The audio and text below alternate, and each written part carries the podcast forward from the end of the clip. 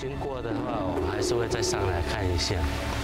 他真的十几年了，变得太多了。还是希望说张老师你真的入土为安，让家人供奉你。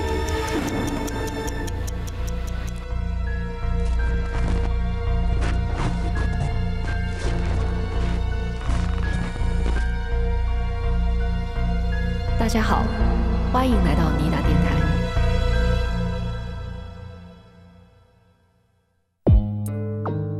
光是这些，倒也还不至于让人生疑。关键是意识还出现了其他不该出现的多余的东西。我觉得我们能够猜想到吧，比如我来猜想一下，应该他是唯一的目击证狗吧。我跟你说，当时在家里面确实出现了怪声，蔡警官当时也就按照。正常的流程到各个地方去拍摄。当蔡警官站到了浴缸旁边拍摄的时候，突然的摄影机没有办法正常使用了。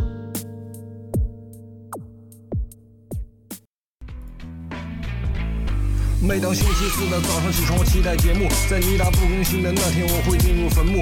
打开小宇宙的那一刻，我开始拥有觉悟。在等两个熟悉的声音宣判这场游戏结束。犯罪太过于熟练，从来不需要别人协助。收起那些雕虫小技，别在这里班门弄斧，别忘底线。如果你不想和魔鬼独处，共舞狡兔三窟，而狡猾的凶手三天就像孟母。大家好，欢迎来到尼达电台。大家好。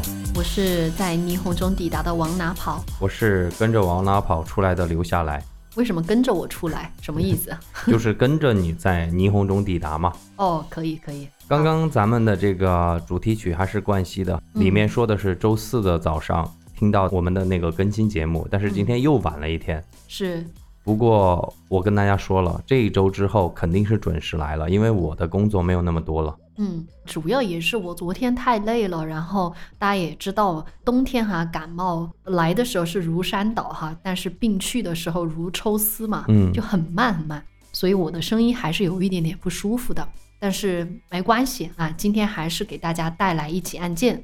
在聊今天的案件之前，我其实有点想和你聊一聊上一期讷河案的这个一些留言，而且还有群里面有一个就是东北的啊群友跟我们说，虽然我们普通话确实叫讷河，但是其实东北人读这个喜欢读成医生，他们还喜欢就是带一点儿化音的留下来就说什么意思啊？讷河，当然不是讷河哈，我记得他好像读的是呢。嗯，对吧？嗯，对，所以这纠正了我一下。对当地的一个读音，我觉得蛮有意思的。嗯，另外就是我发现哈，我们评论区有一些留言也特别让我们感慨。对，因为上一期我们上了一个榜，然后就有非常多的新听友加入了我们的讨论。其实我跟王大跑一直在节目里面也跟大家说过，就是说我们很少聊国内案件，是因为我们能够找资料，但是找到的资料呢？都是比较趋同的，大部分来说都是一样的，就是没有一个，比方说新鲜的东西能够给大家聊，而且其他的那个播客节目也做得很好，也聊了这个案件，对不对？嗯，还有就是其实很多的这种，呃，比如说国外的案件哈，它的那种档案啊是可以在网上查的，包括那个庭审的资料，但我们国家就这一点就可能比较不太容易啊。对我们保护起来了嘛，可能只有咱们公安机关才能够看得到。而且可能要过多少年才能够解密？是。不过这次给我有很多感慨。首先，我想说谢谢大家补充了很多很多的细节。是，就是包括有一些就是这个案件里面是直接参与到其中的，就是听友的家人，对吧？对，我们就挑两个吧。因为时间关系，我就挑一个短一点的，就是这个听友就是叫 Dirty Yuri，应该是哈。嗯。就他说。他第一次听到这个案件是他的本科老师在课堂上跟他讲，嗯，贾某就是贾文革这个人，嗯，是他的那个中学同学，哦，所以你看这种感觉哈，就特别的奇妙。我们在节目里面也聊了，那个贾某在中学的时候是一个班霸或者校霸了，是对不对？所以我觉得这种感觉补充的更多，就是我们的那个听友给我们补充了很多细节，让这个案件对于我来说变得更真实了。是。而且另外一个听友哈叫机器人马文，嗯我觉得他的更让我感慨一些。，对，因为他就说他的姥爷，也就是外公嘛，嗯，当时就是负责押解的负责人之一。哦，他不是说《讷河往事》啊，《讷河往事》哈、里面提到有一个就是被否决的呃一个决定，就是直升机押送嘛，就是罪犯嘛。当时这个提案就是他的外公提出来的。哦，所以你看，非常的，就是这种感觉，就让我感觉，嗯，这个案件离我们更近了。而且这个听友他最后一句话就是让我为什么想今天给大家分享。嗯他说，在他的小时候，他的外公就给他讲述了很多他就是外公参与侦破的各种大案，而且很多的细节已经刻入他的脑海之中。但是他小的时候就觉得外公总是絮叨着老事情。就对他来说，肯定嘛，几十年前的事情了，当然是老事情。但是现在想想，就觉得外公的经历是相当珍贵，而且不同寻常的。他的这个几十年的工作也堪称是传奇了。对，我觉得确实是，所以我觉得聊国内的案件。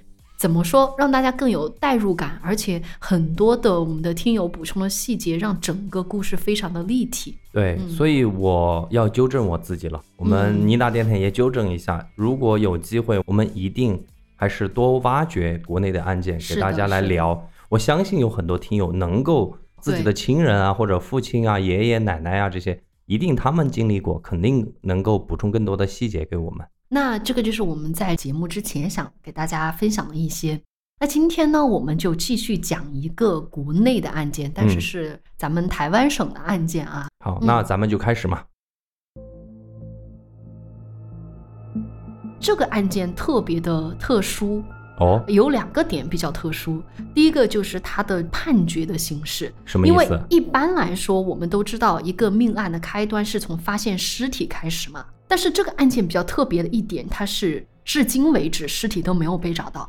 但是即便如此，警方还是能够在没有死者遗体的情况下，给凶手最后给他判刑。所以这一点比较特别，就说明了这个鉴识科。你知道鉴识科吗？我们之前讲过嘛，就相当于台湾的法医嘛，在这个解决刑事案件上是很重要的。嗯嗯，第二个我觉得特别的点就是，大家听到台湾的案件应该就知道，多多少少会带有一些灵异啦，哎，我对吧？刚刚就想猜，是不是又来了一个什么灵异 故事？而且这个灵异我不是说啊、某某某租客怎么怎么样了，嗯因为我之前不是讲那个租客吗？对啊、我也讲过一点点灵异，对吧？对对对但，是这个灵异事件是真的，当时负责破案的刑警其中之一亲身经历的这个事情。哦所以这个地方也正好给大家预一个警啊，就有一些咱们的听友晚上听的时候，听到最后的灵异会特别害怕。好多听友给我们反馈说，蓝色头发的女人那个到最后把他们嗯吓了一大跳，是吧？对，所以这里也就提前预个警，在最后也会提到一些我感觉有点发怵的一个故事。反正就是围绕着这个案件最后出的一个灵异的现象或者故事。是是是，好，那我们就开始啊。好，那我们把时间要回到二零零一年，我们的主人公的名字叫做张静华，在之后的这个讲述当中，我就直接叫他静华了啊。好，案件发生的当年呢，他是四十岁，还未婚。哦，我这个地方就要讲一讲为什么静华未婚。她早年是留学英国，然后获得了双硕士学位哦，啊，所以是非常优秀的一个精英女性了。对，然后后来她回到台湾之后呢，就在台北市的大安区租了一个房子，在那里开设那种英文的小班，就是家教班，就是自己开了一个家教班嘛，在家里。补课就是补课嘛，我啊们俗称。那这种小班制的教学，在当时是很受台湾的学生和家长的欢迎的。其实我们也读过台湾的蛮多的这个书，还有他的那个电影。对，还有电视剧嘛。嗯，对，就很多的家教。所以呢，静华的事业是相当成功的。而且除了教英语呢，他本人也很多才多艺。比如说业余的时间，他会教钢琴，然后会跳国标舞。你知道他让我想到了谁吗？谁？就是经常上《康熙来了》那个台湾的刘真老师，你知道吗？我知道，就是就跳国标的小 S 一直在顶嘴那个。对对对对对，但是好像刘真老师去世了，是的，是的，是的，哦是的，Rest in peace 啊！但是你别说哈，静华老师跟刘真老师的那种气质，都蛮像的，就是属于同一挂的，你能懂吗？嗯，就是非常秀丽有气质的那一款。然后再加上家境也比较优渥，他本人的个性也很活泼外向，其实他是有很多的追求者的。那这样子描述应该是一个非常优质的单身黄金女性吧？那么，所以他就觉得，可能对他来说，步入婚姻的殿堂，嗯，不是一个必须的选项吧？啊，所以在这一年呢，他只是有一个稳定的交往的对象。嗯，但是除此之外，他也还有其他的一些社交活动，认识的男性、女性都挺多的。你能懂我意思吗？我懂你的意思，就是会有参加一些联谊的一些 party，就是有一个男朋友，但是不是那么的最终的，就是确定那种呃，就一对一的恋爱关系，能懂吗？我明白。嗯，如果说的不好听点，就是其实同时还有很多男性在和他交往着，是的，只是有一个是摆在明面上的，就是稳定的嘛。对，嗯，没错。案发的时间呢是二零零一年的六月十四日，静华老师的男朋友吴先生嘛，他早上呢从女友家离开之后，中午就想打个电话给静华老师联络一下，但是呢始终联系不上。吴先生当时有一点略感诧异，因为他知道静华老师这一天是跟学生约好了会上门上钢琴课，嗯，所以按理说你也知道他是在家里面教学，一般来说他是不会出门的。那么吴先生呢，倒也没有多想，就觉得说可能是临时外出，再加上他本人也有工作要忙嘛，所以一直到了下午五点快下班的时候，他才再次尝试联系女友。打了好几通电话之后，还是没人接。哦，其实让吴先生更加起疑的是，随后静华的母亲也给他打来电话，询问自己女儿的去向。哦，这就怪了。是为什么会这样呢？是因为当天跟静华预约好上课的学生，其实人家是按时来到家里的，然后敲门没有人应答，打电话呢老师也不接。学生就以为说是老师临时有事儿调整了这个课程的时间，嗯，回到家之后自然而然会告诉自己的父母嘛，父母肯定感到奇怪，老师如果改了时间，怎么着也得跟父母通个气儿吧，是吧？对对对。所以不少学生的父母呢，就给这个静华老师打去了电话询问情况。同样的，你想也想得到，电话也没有人接听，几经辗转呢。家长也觉得就是怕老师出什么事儿，毕竟自己也交了学费，对吧？嗯，那为什么老师临时改了这个时间却没有告知他们呢？他们也会想方设法的去联系到老师，所以几经辗转就联系到了静华的母亲，然后想询问静华的情况。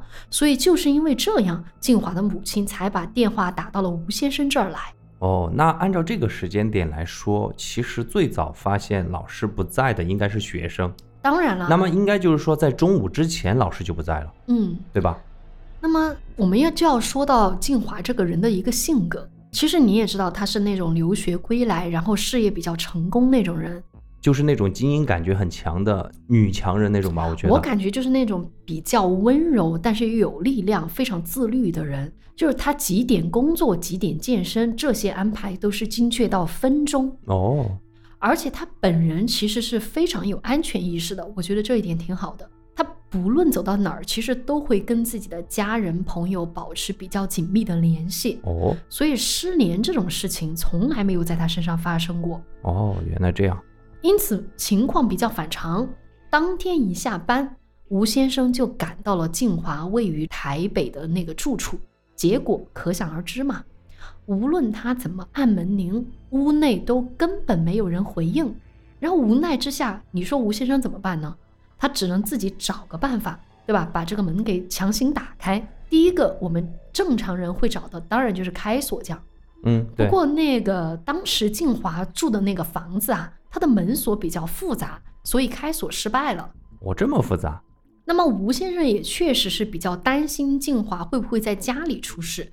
呃，吴先生，我觉得他这个人这一点也不错，就是安全意识很强。对。那么他想，无论如何都得进去看一下，所以就只有联系谁呢？联系了消防人员。当天深夜，消防人员就利用那个云梯车，从静华住所的那个窗户破窗进屋。随后呢，消防人员就打开了大门，让吴先生，包括随后赶来的静华的父母啊、朋友一起进了屋。那接下来我们就得看看静华的屋里面是什么样一个情况，他人到底在不在家？众人一进屋，首先就发现了一点，什么呢？静华平时出门穿的鞋子，其实都整整齐齐的摆在玄关的地方，看起来就好像是他并没有出门。应该是人在家里面嘛，但是屋内却没有他的踪影。那么在这个屋内巡视一圈之后，众人也没有发现任何不寻常的地方。我给你描述一下静华的客厅哈，因为我是有看过图的，它就是那种地上铺着瓷砖。那种浅色的米色的，它的客厅很大，中间就摆着那种印花的沙发，啊，有花瓶呐，有各种画呀、摆设啊等等，所有东西一眼望过去都是整整齐齐的摆设着。也就是说，换句话说，没有任何打斗凌乱的痕迹。然后接着咱们往里走，就来到了他的卧室。他的卧室一切看起来也很正常。就是床上只是随意的摆放着两件衣物，这个咱们也能够理解嘛。嗯，就平时你出门的时候，可能你换洗的东西，呃，比如说一些内衣啊什么的，你会随便的，就是摆在床上，还没来得及收拾，对吧？对，一切都很正常。那么此时已经是过了凌晨十二点了。嗯，由于静华仍然没有消息，那么消防队就建议吴先生说：“你赶紧向辖区的警局报案失踪。”这个时候也是一个非常呃非常棒的操作嘛。啊，赶紧通知警察来到现场。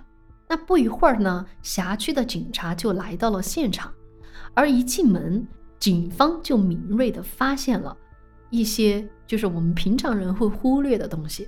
一切的看似正常，其实都隐藏着反常。警方他能有那个敏锐度？是他们发现了什么呢？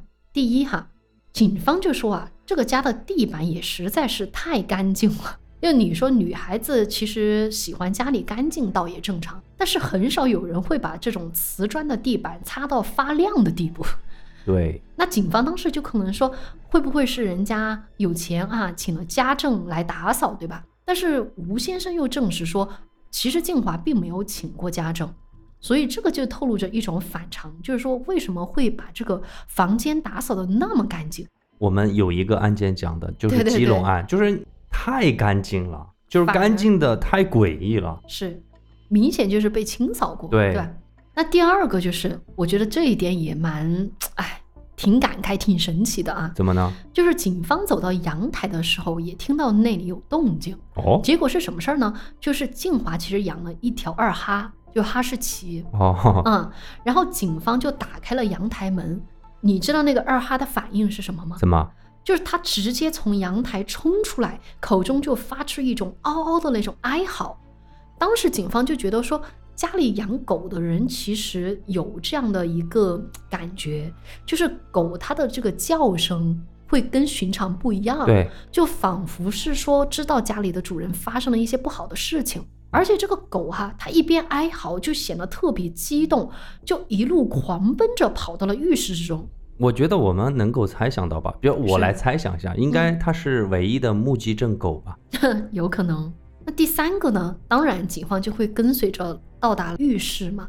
浴室的陈设感觉跟平时不怎么一样哦。哎，就据那个吴先生，也就是说咱们静华的那个男友嘛，嗯，他观察说，浴缸上嘛不是挂有浴帘吗？嗯，对对，那个大的浴帘不见了。浴缸的上方就是墙上，其实会有一些挂杆，主要是用来放毛巾的了嘛。嗯，然后挂杆上的那个大浴巾也不见了，地垫也不见了，还有就是平时洗澡的那个大瓶的沐浴露也不见了。哦，其实光是这些倒也还不至于让人生疑，关键是浴室还出现了其他不该出现的多余的东西，就不仅不见了东西，还多出了一些东西。什么呢？多出了这个是啥呢？就是一台原本摆在卧室的电风扇，卧室的电风扇放在这儿，按理说这种电器放在浴室里面挺容易出事儿的呀。嗯，就是触电嘛。而且也没有必要啊，放在那儿。浴室还有一点也引起了警方的注意，哦、那就是浴缸、马桶和洗脸盆都是一个颜色，你猜是什么颜色？一个颜色，嗯，无非就是白色的嘛。不是，枣红色的。枣红色，血的颜色，是吧？是这个细节一下子就被刚进浴室进行勘察的那个警察注意到了，因为这就存在一种混淆视听的可能性。怎么说？因为血跟那个颜色太接近了呀，你能懂吗？有可能就是你不仔细看，你可能看不出来里面有一些什么，哦，我明白了。如果是嗯白色的，你肯定看得到一；眼就看到了呀。红色的，你反而可能就忽略了。是，所以鉴识科的警察就开始仔细观察，果然他们在浴缸的那个缝隙就发现了一些跟血的颜色相似的斑点。哦，随后，他们就采用那种特殊的光照和化学显影药剂，就进行那种细部的勘察。果然就发现啥呢？浴缸上边、洗脸盆的下方，包括马桶上都有血迹反应，哦，这就有点儿这就不对劲了。对，而且瓷砖和地砖上的更为夸张，特别是当时那个警方就呃有特别描述墙上的那个血迹，当时那个血迹反应是呈扇形的，能懂吗？那就是擦过的。对对对，很明显就是有人用抹布清理了这个地方。鉴识科的人员在不到五平米的浴室内，发现有血迹反应的地方竟然有一百零七处。看来这个地方要么就是，哎呦，我只能说，要么就是把它给杀在这儿了，嗯，要么就是分尸了。是有些血迹哈是呈现那种喷射状的。哦，我知道了。看李昌钰的那个节目，嗯都是用你说的这个化学的这个显性那个嗯药剂，一看就看得出来。而经过 DNA 的鉴定之后，血迹也确定就是静华所遗留的。哎呀，糟糕了。是，那么警方就此就初步研判说，静华呀大概率是在浴室受到过袭击，而因此留下了大量的血迹。而为啥是袭击呢？很简单，那肯定不可能是自己造成的呀，因为血迹我刚刚说了是呈喷射状嘛，再加嗯上事后清理，你说说他如果在浴室受了伤，也不可能说呃自己跑去把那个浴室给清理干净，对吧？把墙上给擦干净。所以啊，浴室可能存在一个除了静华以外的第二个人。至于为何浴室中原有的那些浴帘啊、浴巾啊，包括脚踏垫会不见呢？而又为什么会多出不属于浴室的这个电风扇呢？请问你会如何推断？我觉得这个就比较清楚了，因为你想，他有可能拿浴巾擦了地，嗯，第二个就是懒得处理嘛，干脆就拿出去扔了就算了嘛。那个浴帘啊这些东西，嗯对不对？我说实话，风扇我不知道为什么，那我有没有什么解释的有有有，啊、当时你知道参加这个案件鉴识科工作的是谁吗？谁我们的老朋友了。谁？当时就是时任台北市警局鉴识科中心主任的谢松善谢 Sir。哦，谢 Sir。对我们上次那个台湾的案件也是他嘛？对我上次要跟谢 Sir 道个歉，因为上次我用了一个不是很好的词，我说别人是二手李昌钰，嗯，其实没有不尊重的呃意思对我没有不尊重的意思，就是我想强调一下，他是李昌钰博士的学生，是嗯，所以他在台湾应该也是属于台湾的李昌钰了，对不对？后来谢 Sir 他不是写了一本书吗？嗯如果大家感兴趣，可以去买来读一读。这本书叫做《阿善师的告白：一位老探长的见识实录哎，这个名字取的真的是像那个台湾的，对阿善师台湾阿阿基基师，对对对厨师嘛，那个是的，嗯是的。所以呢，呃，他在这个呃书里边哈，嗯就回忆提到说，由于现场哈四处遗留清洗过的血迹。可能就是那种刷洗浴室的粗活很辛苦，嗯。然后呢，凶险，凶险就是嫌疑犯了。啊，就台湾的说凶手法嘛，凶险，嗯，对，又热又渴，所以他会取矿泉水来喝水，然后会搬那个电风扇来吹风，因为太热了。哦，是这个原因，啊，而且此外，电风扇也可以用来吹干清洗后的浴室，而那种浴帘呐、大浴巾呐、这些东西不见，可能就是凶手用来裹尸体啊，或者像你说的拿来擦地板呐、然后之后直接把它拿出去处理掉了。嗯，他说的更全面一点点，是的。当然呢，根据这个谢 Sir 的说法啊，在浴室里消失的物品，包括多出来的这个物品，这些东西也仅仅只能是猜测，对吧？你不能作为说静华已经遭遇不测，他又不能作为一个直接证据。所以破案的重点还得是那个浴室内发现的一百零七处血迹上，我觉得只有这个东西才是能够完完全全证明有可能就是静华已经遭遇不测了。那么我们就接下来看警方的破案过程。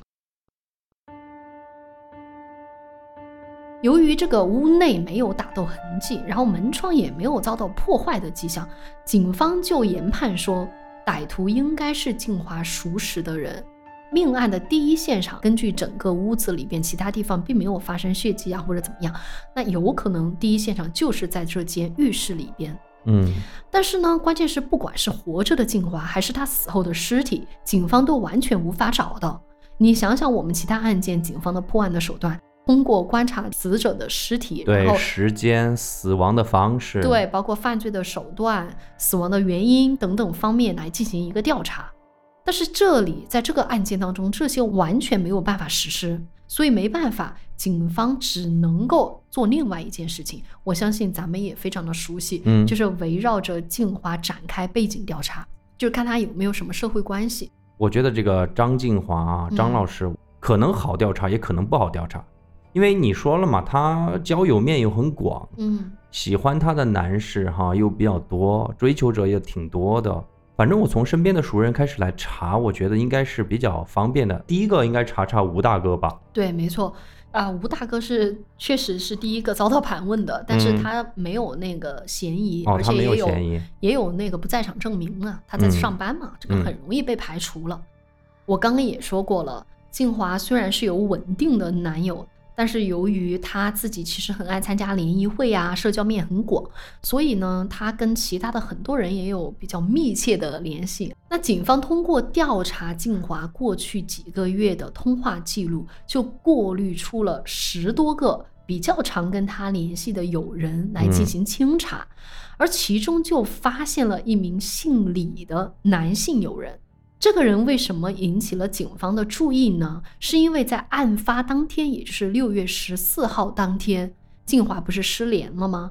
但是当天上午，其实这个李先生曾经跟静华进行了多次联系，哦，而且当时那个年代还是有传真机的嘛。然后通过传真机的传输资料，警方也发现，其实静华最后接触的人可能就是李姓的男子，就是这个李先生。哦，那基于以上的调查，警方自然是要提审一下这位李先生的，对吧？对就，来问一下，最后你跟静华说了什么呀？有没有看出他有什么不对劲呢？或者是有没有看到他跟别人有什么联系，对吧？那李先生当然也表现得非常的配合，但是就在两天之后，警方就发现李先生是越来越不对劲。哦，为啥呢？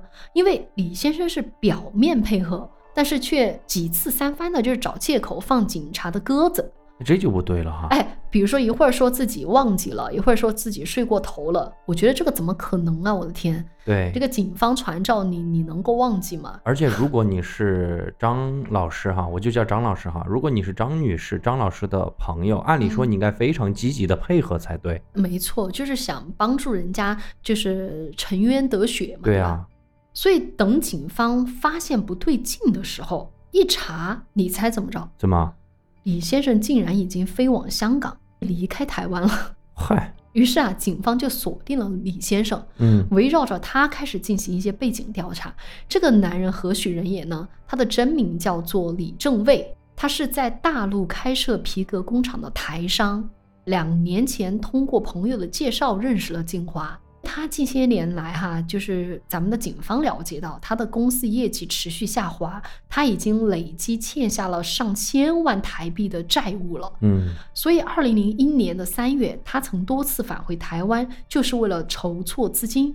但是他的事业发展仍然十分的不顺利，所以呢，警方就产生了一个想法，就是说，是不是李老板看上了静华的财产，因此就兴起了想要谋财害命的念头。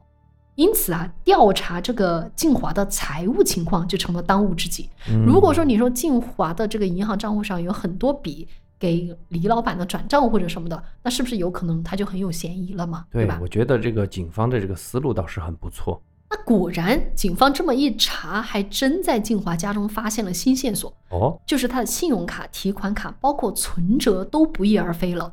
哦，那么警方肯定可以调阅这个静华的银行交易记录嘛，就发现他的信用卡竟然在他出事儿之后还有消费记录，他的银行卡还有 ATM 提款的记录，甚至还有人用他签名过的支票到银行兑换过现金。这就有点过分了哟。对啊，所以警方就赶快赶往了银行。你不是有提款吗？你不是有去取钱吗？对吧？你又去兑换支票，对吧？嗯，那么银行是有监控的呀。哦，对对对，对，所以警方就直接调取了这个监视的录像器，他们就发现六月十五号，也就是案发的第二天，银行的监控拍摄到了一个神秘的女人手持静华签名的支票前往银行兑换。女子啊嗯，奇怪吧？啊，六月十六号，其实案发的第三天，同一个女人还是用静华的银行卡，在 ATM 机上取走了六万块钱。这个人是谁呢？六月十七号，案发的第四天啊，不是女人了，而是一个头戴鸭舌帽的男人，用了这个静华的银行卡，然后进行了信用卡的提现操作。这还是个团伙啊。对呀、你发现没发现？我刚刚提到了一男一女，但是你没有发现我说这个男人的时候，我说他是头戴鸭舌帽嘛？我说嗯女人的时候，我没有特别的强调她的一个外貌。所以也就是说，女人没有伪装，男的伪装了，没是这个意思吗？是的，这就是很奇怪的一点。视频中的男人是进行了伪装的，所以你根本看不出来是谁。但是那个呢女的又没有伪装女的又没有伪装，就是她在取钱的时候做一切事情的时候都没有进行任何的掩饰，在视频当中看起来就是大大方方在取钱，而那这么一来，这个女人的身份就很好调查了，是吧？。对，通过警方的调查呢，就发现这个女人，你猜是谁？是谁？就是我刚刚提到李老板的妹妹，哦，就是那个台商的妹妹，她的名字叫李桂芬，桂芬，桂芬儿。对，桂芬儿。那通过桂芬儿的指认呢，确实视频中那个神秘男人呐、就是李老板。对他应该看得出来那是他哥啊。当然，这么一来呀、案情似乎就明朗了，对吧？对，警方就认为说李老板谋财害命，然后杀害了静华，随后就是把尸体抛弃在了某个地方，之后就盗用了这个静华的资金嘛，对，而且还让他妹去给他取钱，是可能他妹妹还不知道，有可能所以才没有伪装嘛。警方关注到他之后，他又畏罪潜逃了，这个简直就是非常有嫌疑了。但是哈，我们想的那么容易，好像通过常理来说，这个坏人就是李老板，但警方要把他治罪，你想想，会有那么简单吗？没有没有，肯定要证据的。没错，所以呢，我们接下来就看一下警方给他治罪的过程。李老板出逃之后呢，就长期滞留大陆不返台，所以这个案件就陷入了僵局。警方虽然研判静华遭遇不测，而且说李老板可能就是嫌疑犯了，因为始终没有办法找到尸体，再加上很多案件的细节其实是也是需要李老板来出面交代并给予解释嘛。对，所以他其实是警方是没有办法说直接给这个案子结案的。警方想让李老板回来啊，对，没办法呀，只能够最后就通过李老板的妹妹桂芬儿，就向李老板喊话，就是说，哎呀，我们这个案件因为找不到尸体，就将要结案了。只是说你是最后一个联系他的人，而且你在人家死后还用了人家的这个信用卡这些，对吧？嗯你得给出一个解释，就是说希望他能够协助案件进行简单的说明，不是为了逮捕你，就是为了让你配合做一个调查。就是弱化一下那个用词。是的，否则如果你不回来的话，那唯一跟这个案件有关的这个人证就只有你妹妹桂芬了。嗯，那我就只有把桂芬儿交给检方审讯了。所以在这个案发三个月之后，李老板在警方的策动之下，居然回台了。嗯，我觉得他回来的原因，一来就是觉得说自己落跑，害的妹妹成为警方的盘问的对象，他可能也是觉得过意不去嘛。那第二个，他觉得，我觉得这是最重要的原因哈，他觉得没有尸体，警方根本就没有直接的证据证明他就是凶手，顶多就是觉得他跟这个案件有关嘛。对，我觉得如果能够找到确切的证据，是其实就等着他回来就完了，因为你总得回来，你不可能滞留在大陆那么长的时间对间。你找到尸体了之后，在尸体上一化验不就完了？像这样子兴师动众的，又是请人跟你喊话，又是怎么样，一定就是没有证据。不是没有证据，是没有直接证据。对对对对。嗯那么事实也确实是这样，就是仅仅凭那个我们刚刚说的最有力的证据是啥？就一百多个，一百多个血迹、嗯。啊，你只凭这个，只凭通话记录，只凭消费记录，其实难以真的给李老板定罪。嗯，但是这个李老板他没有想到的是，其实警方已经准备好了完整的证据链在等着他了。哦，我们接下来就聊一聊，在没有尸体的情况下，警方如何准备了完整的证据链，让凶手最后接受到了法律的制裁。首先，警方是通过这个手机基站的记录，发现了李老板的手机定位。在案发当天，李老板本来家是住在台北的永和市，嗯，但是呢，他的手机定位却出现在了台北市大安区，也就是说静华居住的地方。他在那个地方待了将近七八个小时，又于当天深夜出现在了台北的金山乡。金山乡是什么地方啊？是一处临近海边的山林。一直到了凌晨一点钟，他才回到自己的家永和。让我想一想哈，案发当天通过手机定位，他是出现在张女士的家附近，没错，待了七八个小时，嗯哼，然后完了之后又跑到一个深山老林的海边去了。是到金山乡，有可能就是为了抛尸嘛？嗯，你说是不是？在一个偏僻的地方嘛，对吧？。对，那警方呢？第二个证据是什么呢？警方就想啊，你说这个李老板他跑那么远抛尸，他不可能走路去吧，也不可能打车去吧，更不可能骑车去吧，对吧？嗯，他一定有必须要利用到的交通工具。他是老板，他应该自己有车吧？没错，他名下有一辆旧的箱型车。警方其实早都通过这种勘验之后，发现这个车早都没有使用了，就不可能用来运载尸体。嗯，而且李老板也没有什么租车的记录，那么他的交通工具会是什么呢？哎，别忘了，李老板不是还有个妹妹吗？桂芬儿，是，所以警方就猜想说，会不会是桂芬儿给哥哥提供了交通工具，然后协助他弃尸？所以警方也就审讯了桂芬儿。桂芬儿对此肯定是大声喊冤，就声称自己完全不知情，一切都是被哥哥蒙在鼓里的。啊我反正是比较相信桂芬儿的，是因为你完全没有伪装去取钱。没错，而且提款卡就是像我们刚刚猜的，就是李老板交给他，让他帮忙去提款。李老板就是借口就是说静华呀嗯欠了他钱，哦让他妹妹帮他去取嗯，而且啊，桂芬儿直接毫不掩饰的供称说，哥哥一直都是开的我的车。那就去查他妹妹的车嘛。没错，所以呢，警方就开始对这个桂芬儿的车来进行一个采证。果然，你猜他找到什么了呢？车的驾驶座和后座就是有那种竹编的坐垫，我知道，就是以前那个 的士打打出租车那个喜欢夏天天比较凉快放一个那个东西，嗯，是坐垫的表面其实还好，嗯但是你把它翻过面来，警方就发现了有部分血迹，哦，而这个血迹确实是静华的。当然哈，这样的血迹状态由于比较少，你可能还会说这是静华受了伤，然后上了这辆车，你无法推论出他被遭到了杀害。我天呐，我觉得台湾警方好细致啊，啊。其实警方都是很细致的，我跟你说，后面还有更细致的，你听我讲。嗯然后呢，警方就开始打开了后车厢，嗯，在后车厢里面呢，这个鉴识科人员也发现了静华的血迹，而这个血迹的分量足以作为谋杀的证据了。为什么这么说呢？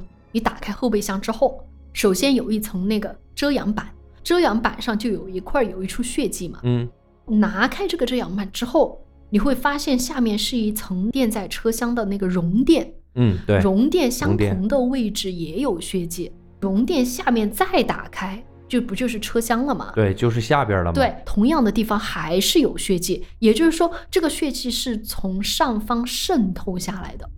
那这个血量非常的大。对，就根据谢松善阿善师啊，根据嗯阿善师的解释，就是说，在后备箱发现的血迹其实是渗透产生的。他的原话是说的是呈滴流状，嗯，那么你要血迹要连续的渗透滴下去，要滴穿三层有一定厚度的垫子和板子，这就说明你的血液是经过长时间的且大量的流淌，而根据他们的预估，大概有一百到两百 CC 之多，这才可能导致这样的一个结果。我的妈呀！张老师在这个后备箱到底待了多久？我觉得这个就是我想跟你说，你刚刚不是说他们很细致吗？见识科对，我我想告诉你，他们细致到什么程度，认真到什么程度，嗯我很欣赏。我就觉得聊案件就讲证据，你不要说我觉得这个我推测怎么怎么样，我觉得这样不合理，我觉得那样不合理。对对对我们作为普通人，你怎么知道什么不合理，什么什么合理，对吧？对，我觉得最重要就是看实实在在你掌握的东西有哪些。比如说像这里哈，当时这个警方就是推测说，这个尸体应该是在这辆车的后备箱中有一段不短的时间。那么这个不短的时间究竟有多长呢？当时办案的警方就查询了国外的资料，就发现说啊，这个血滴的状态就是你要流成这样一百到两百 CC，可能是需要三十到四十分钟。嗯，而且他们还查了一篇文献，就是说凶手一般抛尸的这个驾驶路程一般是四十分钟到一个小时以内。为什么会这样呢？因为凶手也担心，就是过长的驾驶时间会导致自己，比如说被交警啊什么拦截。对你高速公路啊或者怎么样，在一小时车程范围内是最安全的。我也看过一个报道是这么说的。我们普通人可能不会这么想，但是如果嗯你犯了案的话，你的内心会有这样的一个焦虑。对而，这个时长大概就是四十分钟到一个小时。而从静华的住所开车到金山乡，就是那个海边，也差不多就是四十分钟，三个时间点差不多都可以串起来。警方把手里面所有掌握的线索都做了一个比较合理的串联，我觉得确实嗯很细致、很谨慎。这就是为什么我说这是完整的证据链。你知道为什么我刚刚听到你说那个车里边那个竹编的那个坐垫下边嗯翻开是嗯血，警方还说可能是张老师在这儿受伤吗？因为如果你是嫌犯的话，你一定会找所有的借口来，就是推翻。对啊，我就说他是受。伤了，坐在这儿怎么，怎么怎么样，对不所以？警方你必须要拿出足够你没有办法辩驳的东西。如果警方能够在后备箱发现那么大量的血迹，那肯定就会说，一个人不可能有自主的意识，还能从后座跑到后备箱去，对不对？没错。所以这样子就完全可以推翻你任何形式可能的辩驳。那么当然哈，李老板从那个大陆返台之后，接受警方的侦讯，他倒是也没有想过，就是警方有这样一套的完整链。但是我们的阿善是一看到李老板，就觉得他蛮阴险狡诈的，而且胸有成竹，就好像就是自己形成了一套自己的说法了。他果然面对警方的所有证据，他可以就像打好了草稿一般，可以对答如流。当然。呃，在我看来，有些东西就是瞎扯了。就哦比如说，你为什么会出现在静华的家里面呢？他就他怎么说的？他就说自己是通过朋友跟静华结识了嘛，两个人本来有那方面的一个关系，哦确实有这方面的一个交往。然后问到为啥他会在案发后拿着这个静华的卡去取钱，他当然就是说自己跟静华不是那种关系嘛。嗯，然后静华就想要投资他在大陆的厂，所以就是把这个卡提供给他使用了。所以就是这两个他已知的警方掌握的东西，其实他也想好了借口了。我觉得也是抵赖抵的比较清晰的一种了哈。对他不是当天的那个行程，其实警方也有掌握嘛。嗯就比如说，呃，七八个小时在静华的住所那边，然后之后又跑到金山去了，对吧？他一开始还不承认自己出现在静华的家里面，然后警方把这个手机定位拿出来给他看，他才说：“哦，我室友去。”去了之后呢，我就走了。我室友去，我去了之后，我去干嘛呢？我去跟静华在他的卫生间里面发生了一些关系。哈，他就这么说嗯、哈。对，然后完了之后呢，他就去金山去访友，就是真的去说金山有一个他的朋友，不过那个朋友是真的在金山了。嗯，但是呢，通过警方的这个调查，警方找上门把那个朋友直接就是提审了嘛。对，那个朋友就说他跟李老板根本就不熟，然后一阵子都没有联络，更不用说深更半夜的还要去，呃，跟他拜访那种交情，根本就不嗯存在这个问题。最关键的不就是说啊后车厢你的血迹从哪儿来的呢？对，这个是最重要的嘛。对，但是他直接推得一干二净，就是说这还能推？他就说自己无法解释，我不知道，可能是有人要栽赃给我，反正就是瞎推呗。贵分儿要栽赃给你啊，贵分儿的车啊，那是不知道。最后呢，就是其实哈，警方还有一个线索了，啊，就是除了卫生间有血迹反应之外，还采集到了一枚手掌印和脚掌印。嗯，当场这个警方啊，就把那个脚掌印就摆在地上，让李老板进行对比，一经对比，脚掌印就是他的。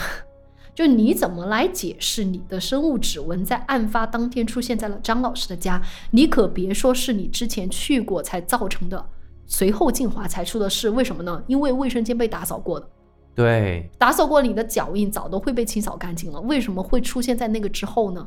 对对对对对，这个就是比较他怎么扯呢？哎呀，反正就是一顿瞎扯呗，说什么当时啊，他确实是就是在跟静华搞那些事情的时候，然后静华想量体重，他就在旁边蹲下来帮忙看体重啊。总之就是，反正他就是各种辩驳啦。然后呢，也说自己是什么海军陆战队的，绝对不会欺骗大家，不啦不啦不啦这之类的话。嗯，但是呢，警方啊，其实已经说提供了一个完整证据链了嘛。嗯法官不可能听你这么狡辩，我给你拿一个证据，你狡辩一次，怎么可能？所以，二零零三年的这个六月份，在案发近两年之后，台北的地方法院就在找不到死者尸体的情况下，还是以推论的方式做出了判决，判处李老板就是故意杀人罪名成立，然后获判了无期徒刑。然后褫夺哦他的公权终生，他的妹妹当然是无罪释放哈。对于这个结果，这个呃老李还不服，提出了上诉。一般都会不服的。是的，是的。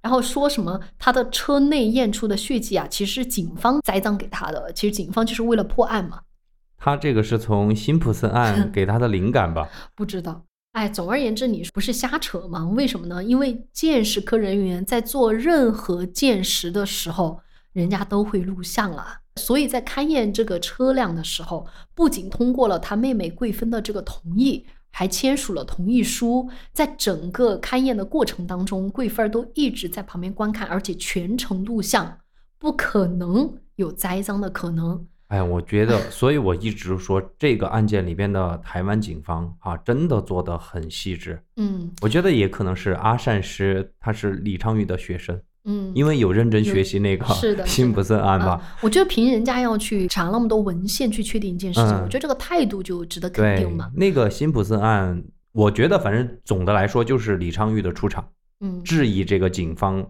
办案过程之中取证的这个有问题，嗯，所以使得辛普森打了一个擦边球这个就不多说了啊。嗯反正李老板的无稽之谈是惹怒了法官的啊，还可以惹怒法官啊。对，法官就觉得你完全是在抵赖嘛，然后你行为还那么嚣张，然后最后呢，反正还是维持一审的判决了。就是无期徒刑。是的，本来被判了死刑的，因为法官被惹怒了嘛，最后就考量说他潜逃出境，还能够因为这个亲情，就是他的胞妹嘛，被召唤回台面对这个侦讯，所以就还是没有给他嗯死刑了。那么这个事情讲到这儿呢，对于这个案件本身，其实咱们就讲完了。我想说的是，其实被害者静华的尸体至今都没有被找到。那么最后呢，就是有一点灵异的结尾啊。哎，我最喜欢听了，来说 我跟你说，当时在静华的家里面确实出现了怪事。啊，我刚刚跟你说了一个细节哈，在嗯过渡到这一段的时候，嗯我说那个鉴识科在做任何的这个鉴识工作的时候，不是都会摄像吗？对，嗯，所以呢，当时鉴识科去静华的家里边取证的时候，也是需要拍照和摄像嘛。嗯然后有一位负责摄像的蔡警官，是跟自己的同事一起前往静华的家里拍摄视频。当时啊，陪着拍摄视频的还有静华的哥哥。那哥哥就对着房间就喊话说：“静华啊，这些警察是来为你伸冤的，你有什么想说的就告诉我们。”那这个就是正常的一个喊话嘛。对，就是其实我觉得就是有一个心理的安慰嘛，像另一家人方面，我那觉得人种感觉。啊，另一方面，我觉得人家也信这个。蔡警官当时也就按照正常的流程到各个地方去拍摄，但是呢，当蔡警官站到了浴缸旁边拍摄的时候，突然他的摄影机没有办法正常使用了。哦，还没完，他觉得很奇怪嘛，就想说是不是自己的摄影机没电或者怎么样了。嗯就想说换台摄影机，所以他不是有同事跟他一起在拍吗？嗯，他就叫他的同事把他同事的摄影机递给他，让他先用一下。可是怪事又发生了，同事的摄影机也用不了。哦，哎，两个人就默默地对视了一眼，什么也没有说。默默按照流程继续走，就是在这个房间的各个地方去拍摄，就发现很神奇的一点，这个摄像机啊，一到外面的卧室、客厅就可以正常使用，唯独你到了浴缸那个点，它就是没办法使用。嗯，这个蔡警官也不信邪嘛，立马就请求分局再带一台这个摄影机过来，但是一样的，只要到了浴缸那个点。第三台摄影机还是没办法正常拍摄，就是什么电池什么的都很正常，换了三台就是不行，你说是不是很诡异？肯定。然后这个蔡警官当时他就觉得自己明白了怎么回事儿，就说：“张小姐，我知道你是受到了这种很大的这种冤枉，对嗯委屈，嗯、对，你可以告诉我你在哪里，我愿意来帮助你。”那后面就收工了嘛。然后这个故事还没有完。哦，因为蔡警官不是说了这么一句话吗？当天晚上他就做了一个梦，梦里呀就有一个身材娇小的女性。注意哈，咱们的这个呃静华其实身材也是很娇小的。嗯，他就背对着蔡警官，牵着蔡警官往前走。据这个蔡警官回忆啊，他好像被带到了一个乡村小道上，一边是海，一边是山。他就跟着这名女子一直走，一直走。突然之间，前方出现了一个老人，把他给拦住了，不让他再往前走。嗯，啊，随后这个女子也就消失了。就这样，蔡警官也就醒了。就做了这么一个梦。嗯嗯，第二天呢，你知道台湾的警察也是比较相信这些的。对。那蔡警官就把这个事情就告诉了谢 Sir。嗯，所以我为什么会分享这个故事呢？因为谢 Sir 也认证了这个事情。哦。然后谢 Sir 就觉得自己相信这件事情，因为尸体没找到嘛。嗯。于是就赶紧派人就跟着蔡警官一起到金山乡附近的那个地方找他梦里有没有相似的那样一块地方。你想，警方肯定还是想找到尸体的嘛。对。然后让人家就是可以就是归于尘土了，就安息了，对吧？嗯。然后顺便也是给这个案件有个了结。你还真别说，他们真找到了蔡警官梦里的地方。哦。就有这么一条小路，一边是海，一边是山。然后蔡警官就接着往前走，走着走着就看到前方有一个土地庙。然后那个蔡警官就说：“哎，最近就是遇到这些事情还蛮邪的，嗯就想说去拜拜土地公。”然后去往那个庙里，往土地公的脸上一看，嚯！你猜啥事儿？什么？他当即就背后汗毛直立，因为那个土地公的脸呐、就是他梦中拦住他的那个老人的脸，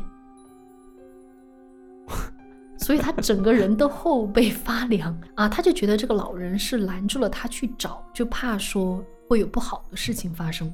哦，那所以说这个梦的意思就是说，一个女的想要嗯牵引他去找，被个老人拦下来了。是，理论上来讲是在保护这个蔡警官，不要再调查对了。，就你这个活人嘛，就不要再去，可能是不要去沾染这些事情，可能是那个凶尸太凶了，或者怎么样。我哦可能觉得那个张老师或者怎么怎么样太惨了是，啊！所以就是这么一个故事。我跟你讲，嗯你聊完这个案件哈，嗯我其实也看了一下相关的资料，我在这儿做个结尾吧，也算。这个案件的特殊性，你一开始就说了，它是一个没有实体的被判定的一个案件，嗯所以我比较关心什么呢？就是在司法领域哈，这个东西怎么去界定它？嗯，但是我查了半天，因为我确实不是专业人士，如果有朋友了解这个，可以在咱们的评论区给我们聊一聊，就嗯这种没有实体的或者没有发现死者的，怎么来评判？所以我们今天这个案件呢，就讲到这里吧。对，如果大家在这个评论区有什么跟我们补充的，或者是要讨论的的话，欢迎留言。嗯，对，那就这样子了，下周见，拜拜。拜拜。暂时收起你的冷漠，和往常一样，替我斟杯酒，让我享受片刻温柔请假装你会舍不得我请暂时收起你的冷漠轻轻拥着我轻轻拥着我最后